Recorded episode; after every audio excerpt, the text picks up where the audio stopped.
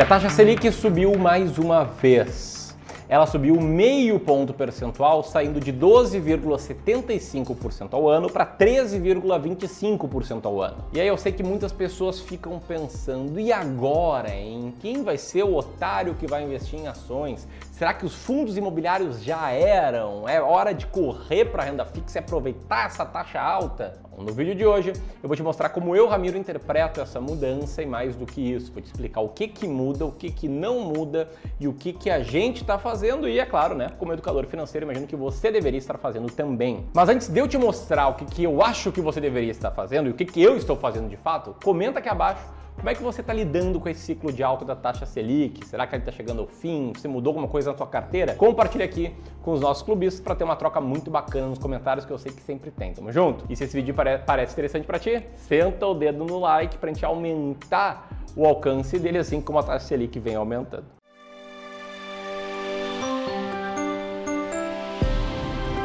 Vamos lá, se você está me conhecendo agora, prazer, meu nome é Ramiro Gomes Ferreira, eu sou gestor profissional de investimentos e acho que o primeiro ponto aqui é você entender o que é taxa Selic e por que, ela aumentou. Então, sem mais delongas, a taxa Selic é a taxa básica de juros da economia, tá? E por ser a taxa básica de juros da economia, ela representa e indica qual vai ser o retorno do investimento com menor risco que tem no Brasil. E não, não é a caderneta de poupança. Eu estou falando aqui do Tesouro Selic, um título público emitido pelo governo federal que qualquer pessoa pode comprar desde que tenha uma conta numa corretora de valores acessando a plataforma do Tesouro Direto. Vou até deixar na tela aí as opções que você tem de investimento nesse título, né? Tem o Tesouro Selic com vencimento 2025 e o Tesouro Selic com vencimento 2027. Bom, mas engana-se quem pensa que apenas o retorno do Tesouro Selic muda tecnicamente o retorno de todos os ativos de renda fixa que são indexados ao CDI também mudam porque o CDI anda de mãos dadas com a taxa Selic, é como se fossem gêmeos siameses, onde um tá, o outro tá também. Então, com esse aumento da taxa Selic, aumentou também o retorno do CDI, e aí todos aqueles ativos do tipo uma LCI com retorno percentual do CDI, uma LCA que rende 80, 85, 90% do CDI, um CDB que rende 100, 115, 120% do CDI, todos esses ativos agora passaram a render mais mais, porque a rentabilidade deles é atrelada ao CDI, que é atrelada à taxa Selic. Beleza, Ramiro, mas por que, que então a taxa Selic aumentou? Né? O que, que significa isso? Basicamente é o seguinte, tá? A taxa Selic ela é uma das formas, um dos meios de controle e combate à inflação. E certamente você percebeu no seu bolso, na hora que você vai para o mercado, na hora que você abre um site de notícias e vê uma manchete assim, que a inflação segue alta. E isso não é uma exclusividade do Brasil, ela segue mais alta no mundo inteiro. E aí, como a taxa Selic é um mecanismo de controle da inflação, o que, que acontece? Quando a inflação sobe, a taxa Selic também sobe para justamente tentar controlar a inflação. Lembro até uma musiquinha que eu lembro quando era criança, tinha um programa de televisão que era, acho que do Silvio Santos, não sei se lembra, Silvio, que era Onde a vaca vai, o boi vai atrás. É isso aí. A inflação subiu, a taxa Selic vai subir também. Recentemente aqui o time do Clube do Valor fez esse estudo muito bacana mostrando os ciclos de alta da taxa Selic, né? O quanto a taxa Selic subiu em cada ciclo e até essa última subida, a nossa taxa Selic já tinha subido 10,75% nesse ciclo, né? Sendo ali dos 2% para os 12,75%, agora subiu ainda mais. Agora te liga no que acontece nesse gráfico quando a gente coloca a inflação medida pelo IPCA. Pode ver que a inflação ela anda, ela faz as mesmas curvas que a taxa Selic, só que um pouquinho, um tiquinho para a esquerda no gráfico. Quer dizer, a inflação sobe um pouquinho antes da taxa Selic vir e subir também. Por que isso acontece?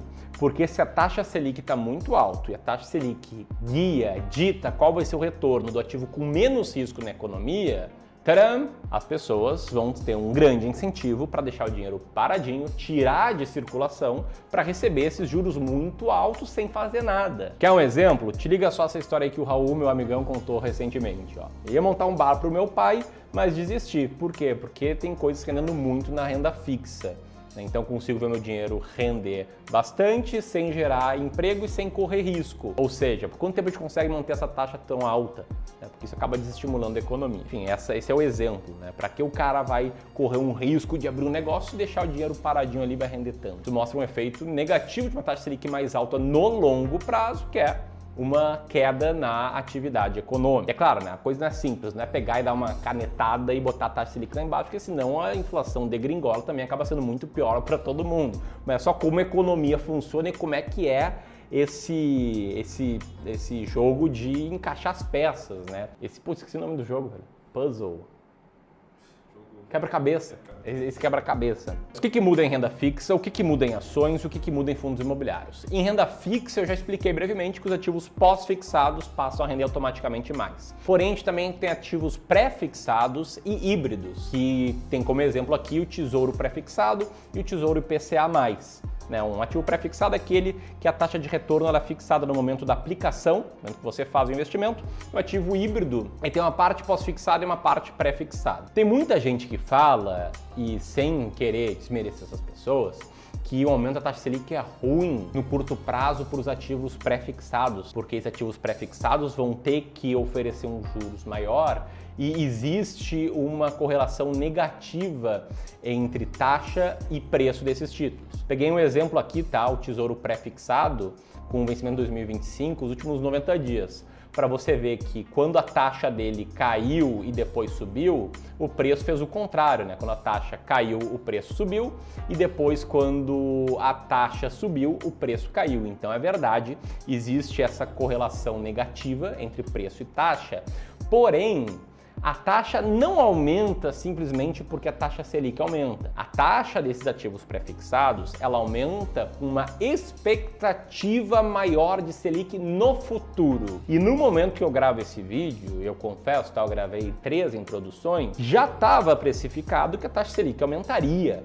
Né, o mercado estava esperando um aumento de 0,5% ou de 0,75% na taxa Selic e poucos ali esperava um aumento um pouco maior. Então, tecnicamente, o aumento por si só da taxa Selic não mexe nos títulos pré-fixados, mas uma expectativa de uma taxa Selic mais alta no futuro ou uma expectativa de uma taxa Selic mais baixa no futuro, esse sim acaba mexendo com a rentabilidade e também com a taxa que esses ativos pré-fixados oferecem. E, Ramiro, aí as ações. Né? As ações eu vi que caem sempre que a taxa Selic sobe. Isso é verdade? Bom, quero te responder isso com evidências. Lembra desse gráfico que eu mostrei agora há pouco? Agora vamos olhar o comportamento do IBRX em cada ciclo de alta da taxa Selic. Você pode ver aqui que nesse primeiro ciclo de alta ali no início dos anos 2000 não teve mudança, né? O IBRX seguiu subindo normalmente. Depois, no segundo ciclo, em 2005, a mesma coisa, não mudou muita coisa. Num terceiro ciclo, logo depois da crise do subprime, aí sim, a bolsa tinha despencado por causa da própria crise do subprime, assim como a bolsa não foi muito bem no ciclo de aumento da taxa Selic, ali depois que ela saiu dos 7 para os 14%. Né? Pode ver a linha, a linha preta, ela cai um pouco. Agora, nesse último ciclo de alta, a bolsa de fato está tendo um retorno bem, assim, bem mais ou menos, né? Caiu um pouquinho, depois voltou a subir, agora deu uma patinadinha, tá meio parado. Beleza, você pode pensar que não, às vezes sobe, às vezes cai. Só que o que, que ninguém percebe?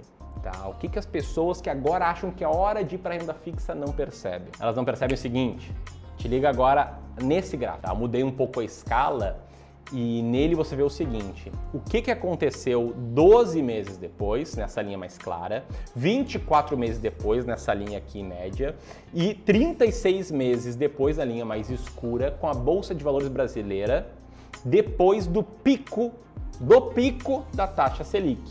Você pode ver que o retorno anualizado sempre foi muito bom para quem investiu na bolsa no pico da taxa Selic, né? Inclusive, na último, no último ciclo de aumento, quem comprou bolsa quando a taxa Selic bateu 14,25% ao ano, que foi o pico da taxa Selic daquela então alta, viu a carteira render 17,4% ao ano por três anos seguidos. É, isso significa retorno anualizado, né? Ou 22,8% ao ano por dois anos seguidos nos dois anos posteriores. Ou seja, diferentemente do que a maioria faz, do que a manada faz, que é ir para renda fixa quando a taxa Selic está lá em cima, quem vai para renda variável, para ações, é quem acaba ganhando mais dinheiro. E isso que eu nem estou jogando sujo aqui.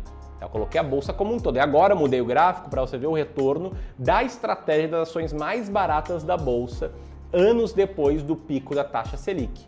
Você pode ver que quem investiu nas ações mais baratas da bolsa, quando a taxa Selic bateu o pico ali quando o pico foi 14,25% ao ano, teve um retorno anualizado por três anos de 36% ao ano, que é uma Babilônia, tu mais do que dobra o teu patrimônio nesse período. Aliás, foi mais ou menos por ali que a gente começou a fazer gestão na carteira dos nossos clientes de Wealth, não à toa, a gente tem resultados muito bons né, nesses cinco anos aí que a gente atua como gestores de investimento. E aí você pode pensar, poxa, e com fundos imobiliários? Bom, antes disso, tá, se você quiser aprofundar seus conhecimentos sobre ações, dia 28 a gente abre o curso Descomplicando o Mercado de Ações, nosso treinamento completo sobre como conquistar liberdade financeira, independência financeira investindo em ações, em ações muito baratas, ações mais baratas da bolsa. E para divulgar e te dar uma amostra do que é esse curso, com muito conteúdo, é claro, nos dias 27, 28 e 29 de junho vai ter um evento gratuito para quem está inscrito, deixar o link link aqui, chamado as ações mais baratas da bolsa. Lá vou te explicar como é que funciona a estratégia, como você pode chegar na lista das 20 ações mais baratas da bolsa, aumentar o seu potencial de retorno e conquistar liberdade financeira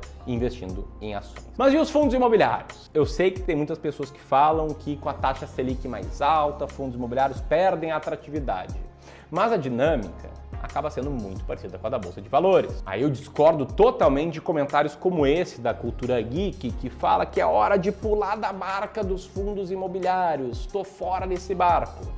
Geralmente o melhor momento para comprar renda variável é nos picos de taxa Selic, né? Fazer o que a minoria das pessoas faz, e contra a manada. E sim, historicamente a gente vê esse gráfico aí muito bacana, ele mostra isso, que existe uma correlação entre ativos pré-fixados de renda fixa e fundos imobiliários. Mas lembre-se que fundos imobiliários são imóveis.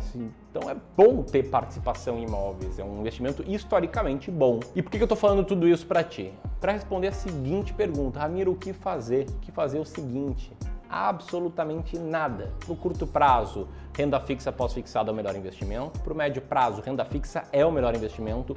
E para o longo prazo, para quem tem estômago, para quem tem tolerância ao risco, renda variável acaba sendo o melhor investimento. Ações baratas vão continuar com maior potencial no longo prazo fundos imobiliários com bom dividend yield, bem diversificados, vão continuar com bom potencial de longo prazo. Acho que a única coisa que você deveria mudar agora é o seu status aqui, devia se inscrever no canal e clicar no sininho.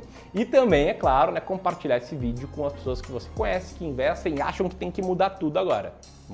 Manda isso aí para eles entra aqui nas ações mais baratas da bolsa, que eu te espero lá. Um abraço.